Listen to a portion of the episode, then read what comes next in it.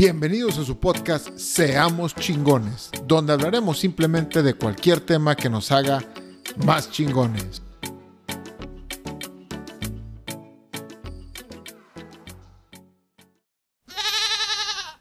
¿Qué tal, inspiradores? Los saludos amigo Iván Farías.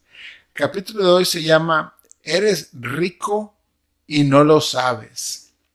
La riqueza no consiste en tener grandes posesiones, sino en tener pocos deseos. Esta frase viene del filósofo Epicteto. Esta frase a mí me costó mucho entenderla, la sigo aprendiendo porque se olvida muy rápido. Y en, en mi querido país, México, yo crecí con el pensamiento que la felicidad consistía en tener dinero y que los ricos son felices porque todo lo tienen y los pobres carecen de felicidad por no tener dinero. Y en resumidas cuentas, felicidad es igual a dinero. Y después me di cuenta que esto es totalmente falso. Cuando empecé a leer libros de gente muy exitosa que abunda en dinero y que relatan sus problemas, cómo llegaron a donde están, descubrí que tenemos problemas muy similares e inclusive ellos tienen problemas muchísimo más complejos que los míos que yo ni siquiera me podía digerir que ellos tenían ese tipo de problemas teniendo tanto dinero. Y empecé a simplificar mi vida, dejando de ver cosas a comprar, wishlist, y demás y empecé a ver más en mi familia, mi salud y principalmente mi tiempo. En unos días voy a tener 40 años y yo creo y me considero que sigo siendo bastante joven y me quedan aún muchos años por vivir. Gozo de buena salud, tengo una gran esposa a la cual amo y tenemos dos niños muy hermosos y muy sanos que a veces se portan de la chingada, pero no dejan de estar muy bonitos para los ojos de sus padres y los amamos incondicionalmente. Eso es otro tema. Y estos elementos valen más que cualquier cantidad de dinero, porque me di cuenta que gente con mucho dinero nunca podría comprar lo que yo ya tengo y he construido con mi familia. Y pensar de esta manera me hace ser una persona más grande y más fuerte. Eso tampoco quiere decir que soy un mediocre y que ya no quiero ingresar dinero a mi cuenta de banco o que ya concluí mi vida laboral ni mucho menos. Simplemente baso mi felicidad en mi ser, en mi tiempo, en mi salud y mi familia y no en cosas materiales que yo creo que me harán más feliz. Muy importante, que yo creo que me harán más feliz.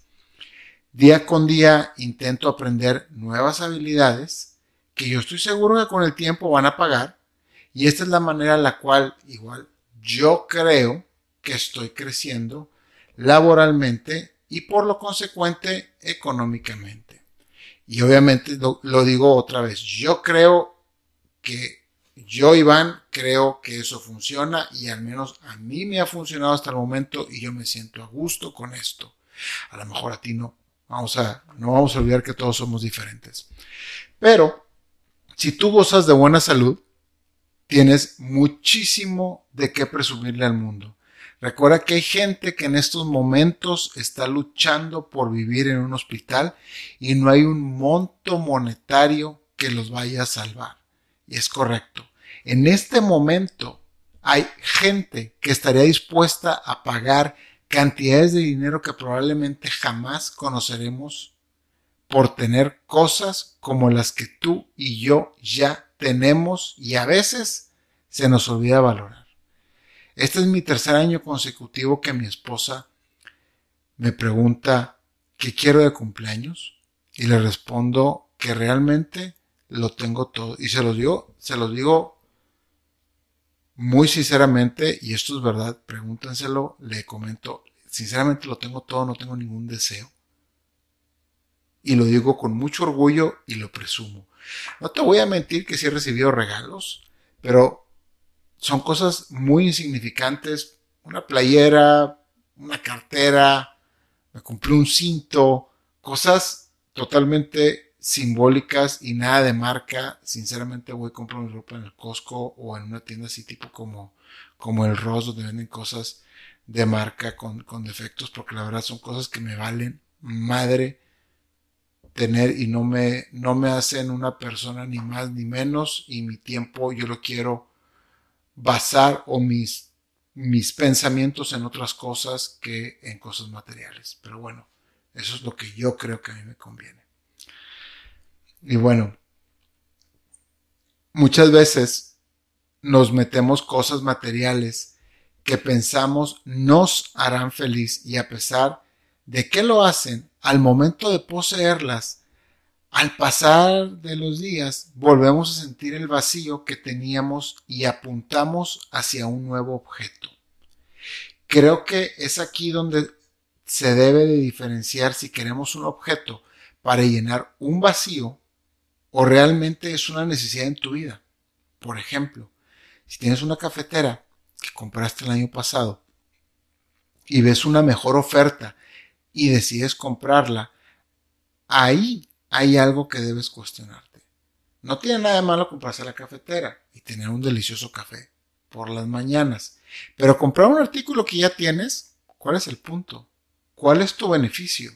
Independientemente si tienes el dinero o no para comprar, eso es otro tema. Pero, ¿por qué estás interesado en comprar algo que ya tienes? ¿Qué, dónde, dónde está tu mente en ese momento?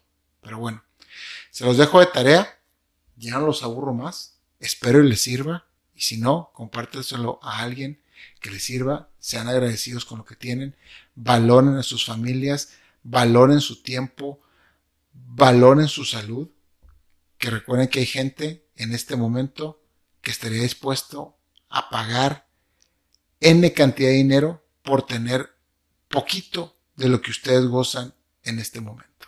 Hasta la próxima.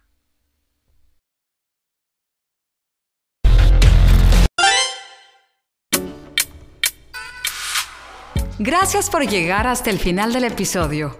Si tienes una historia de éxito, una filosofía de vida o un buen hábito que te gustaría compartir, por favor escríbenos a ivan-farías.hotmail.com o por Instagram, arroba. Hasta la próxima.